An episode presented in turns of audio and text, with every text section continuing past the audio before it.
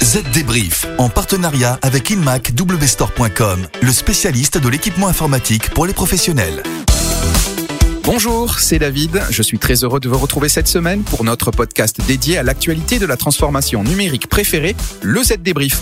Comme d'habitude, elle est à mes côtés, Estelle. Bonjour. Bonjour David, bonjour à tous. Très contente d'être là, d'autant qu'il y a pas mal d'actualités aujourd'hui. Alors ne perdons pas de temps. Qu'y a-t-il au programme cette semaine? Eh bien, on va parler de métiers d'avenir, des métiers qui ont le vent en poupe grâce notamment à la crise sanitaire. Il ne s'agit pas de profession médicale, mais de métiers de programmeurs et développeurs. Nous verrons pourquoi.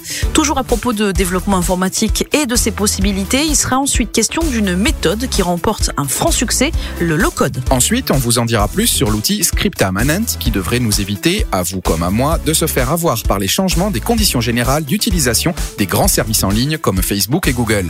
Et puis on parlera d'un succès, celui de WordPress, de plus en plus prisé pour le commerce en ligne. Et pour finir, notre rubrique pratique sera dédiée cette semaine aux iPhones et à leur batterie. On vous dira tout pour savoir quand la changer. Allez, le Z débrief, c'est parti Les dernières infos. Alors, pour commencer cette tendance qui se renforce avec le confinement et le travail à distance, les métiers de développeurs et de programmeurs sont de plus en plus demandés. Et oui, la crise sanitaire le confirme, la Covid-19 a mis un coup de frein aux économies du monde et par conséquent au marché de l'emploi. Mais les emplois de développeurs, eux, restent très demandés. On pourrait même dire que la concurrence s'est même renforcée entre les employeurs, puisque ces derniers mois, les salaires moyens pour les postes de haut niveau en développement informatique ont augmenté dans tous les grands centres technologiques, plus 5% dans la baie de San Francisco, plus 3% à New York, plus 7% à Toronto et plus 6% à Londres selon une enquête menée récemment. Le nombre d'emplois proposés a aussi augmenté pour les développeurs qui souhaitent travailler depuis leur domicile. Dans certaines villes, c'est même un tiers des offres d'emploi pour développeurs qui sont proposées en télétravail complet. Mais pour attirer les talents, proposer du télétravail ne suffit pas, car ces nouvelles recrues ont des attentes bien précises. 83% d'entre elles recherchent de nouveaux défis et un apprentissage continu. Nombre d'employeurs vont devoir s'adapter pour les retenir. Mais attention, les employeurs ont aussi des attentes tous les développeurs et programmeurs ne sont pas logés à la même enseigne. Les développeurs les plus demandés sont ceux qui connaissent Redux.js, React.js, les briques techniques de Google Cloud ou encore d'AWS. Mais là aussi, il y a des différences qui correspondent à des parts de marché. Du coup, la maîtrise d'Amazon Web Services serait demandée huit fois plus souvent dans les offres d'emploi que celle de Google Cloud Platform ou de Microsoft Azure. Enfin, les développeurs candidats doivent également connaître Kubernetes et Docker, les technologies de conteneurs prédominantes. On parle maintenant d'une autre tendance accentuée par la pandémie, l'attrait pour le low-code, cette méthode qui vise à créer des applications informatiques avec un minimum de codage. Le cabinet de recherche Gartner affirme même qu'il s'agit là d'un mouvement technologique global qui a pris son essor tout récemment. Il prédit que de plus en plus d'entreprises vont se tourner vers ce type de plateforme pour supporter leurs programmes d'innovation et de transformation numérique. Une tendance évidente quand on sait que cette méthode leur permet de créer et de déployer rapidement des applications logicielles sans avoir recours à un programmeur professionnel. Et le succès du low-code, du coup, entraîne pas mal de changements dans la nature des acheteurs de technologies de l'information. Toujours selon Gartner, en moyenne, 41% des employés qui ne travaillent pas dans le secteur informatique personnalisent ou créent désormais des données ou des solutions technologiques en utilisant, entre autres, ce type de solutions. Bref, il suffit de bien connaître son métier pour développer des applications désormais. Enfin, c'est la tendance. Direction la France maintenant, où l'ambassadeur du numérique, Henri Verdier, vient de présenter un nouvel outil pour suivre l'évolution des conditions générales d'utilisation des grands services en ligne. Régulièrement, Facebook, Instagram, Spotify, Twitter, Netflix, TikTok, Zoom ou encore Microsoft vous demandent de valider de nouvelles CGU pour continuer à utiliser ces services. Mais avouez-le, tout comme David et moi, vous ne lisez jamais ou alors très peu ces conditions écrites en tout petit caractère. Et c'est piégeux, car avec notre accord, ces grandes plateformes peuvent à tout moment tirer profit de nos données. Voilà quelques semaines par exemple, en changeant ses conditions d'utilisation, WhatsApp a tenté de transmettre les données de ses utilisateurs à Facebook et à d'autres entités de son groupe.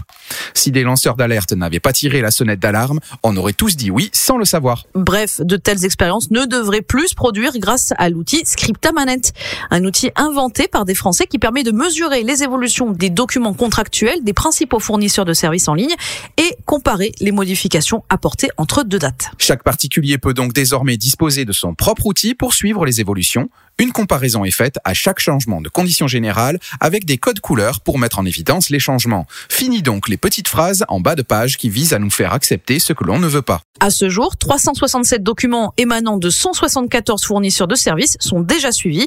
Bref, un outil à suivre donc. Comme la plupart des designers d'espace, je construis mes projets sur des applications métiers très énergivores, comme Autodesk Maya. J'ai choisi de m'équiper de la nouvelle station de travail mobile HP ZBook Create. La raison? Pour se projeter, mes clients ont besoin d'une immersion 3D de très haute qualité. La station HP ZBook Create intègre un processeur Intel Core i7 de 10e génération et une carte Nvidia GeForce taillée pour la 3D. Retrouvez le HP ZBook Create sur inmacwstore.com, le spécialiste de l'équipement HP pour les PME.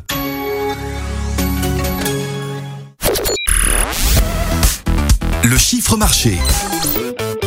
Notre chiffre de la semaine est un nombre, c'est 40%, et il concerne WordPress. Qui ne connaît pas aujourd'hui le nom de ce système de gestion de contenu Peu d'internautes, et c'est normal quand on apprend que 40% des sites présents sur la toile utilisent ce CMS. C'est presque 5 points de plus qu'il y a un an. Un succès qui est en partie lié à la pandémie. Et oui, parce qu'en termes d'utilisation, le e-commerce joue un rôle moteur dans le succès de WordPress. Preuve en est que le plugin le plus utilisé sur WordPress est WooCommerce, sa brique de commerce en ligne. On peut dire que l'éditeur de WordPress automatique, a eu le nez creux puisqu'il a racheté cet outil assez récemment et avec la pandémie, les échanges commerciaux sur la toile ont explosé, donnant un coup d'accélérateur au développement de WordPress. D'autant que ce système de gestion de contenu affiche un certain nombre d'avantages. D'abord, il est gratuit, libre en open source, mais surtout relativement bien sécurisé grâce au support de l'éditeur. WordPress est en effet régulièrement mis à jour, ce qui protège ses utilisateurs des attaques. De quoi assurer de beaux jours à WordPress sur le marché des CMS. La plateforme y est d'ailleurs largement leader avec 64% contre 5% pour Shopify ou encore 3% pour Joomla et 2,5% pour Squarespace. Ça peut toujours être utile. Allez, maintenant pour le plus grand plaisir de notre Apple Addict David, cette semaine notre rubrique est dédiée aux iPhones et aux capacités de leur batterie. Elles ne peuvent pas être rechargées indéfiniment, vous le savez. Apple indique que les batteries de ces iPhones sont conçues de manière à conserver jusqu'à 80% de leur capacité initiale, jusqu'à 500 cycles de charge complet. En d'autres termes, après 500 chargements, les capacités de votre smartphone déclinent et il est alors considéré sur le marché comme usé. Pour connaître avec précision ce chiffre fatidique sur votre iPhone, direction réglage, puis confidentialité, puis analyse et amélioration. Assurez-vous que l'option partager l'analyse soit activée. Cliquez sur données d'analyse, puis faites défiler la liste jusqu'à la ligne qui mentionne les termes log aggregated 2021-02- et le jour d'aujourd'hui. Ensuite, deux options. Soit vous copiez-collez la liste dans l'application Notes, mais il est difficile de faire défiler la page pour copier. Enfin, la deuxième option que j'utilise, je m'envoie la liste par email et je la consulte depuis un ordinateur. Ensuite, je recherche le terme Battery Cycle Count et j'obtiens juste à côté le nombre de cycles de charge de mon iPhone. Vous n'avez pas pu noter tous ces détails? Pas de panique. Direction zdnet.fr. Le titre de l'article qui vous guide pas à pas, c'est comment savoir combien de fois vous avez rechargé votre iPhone.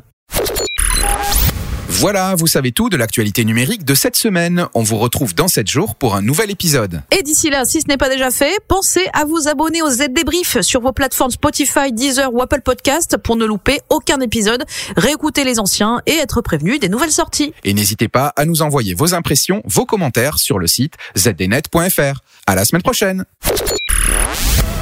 Z Débrief, en partenariat avec InmacWstore.com, le spécialiste de l'équipement informatique pour les professionnels.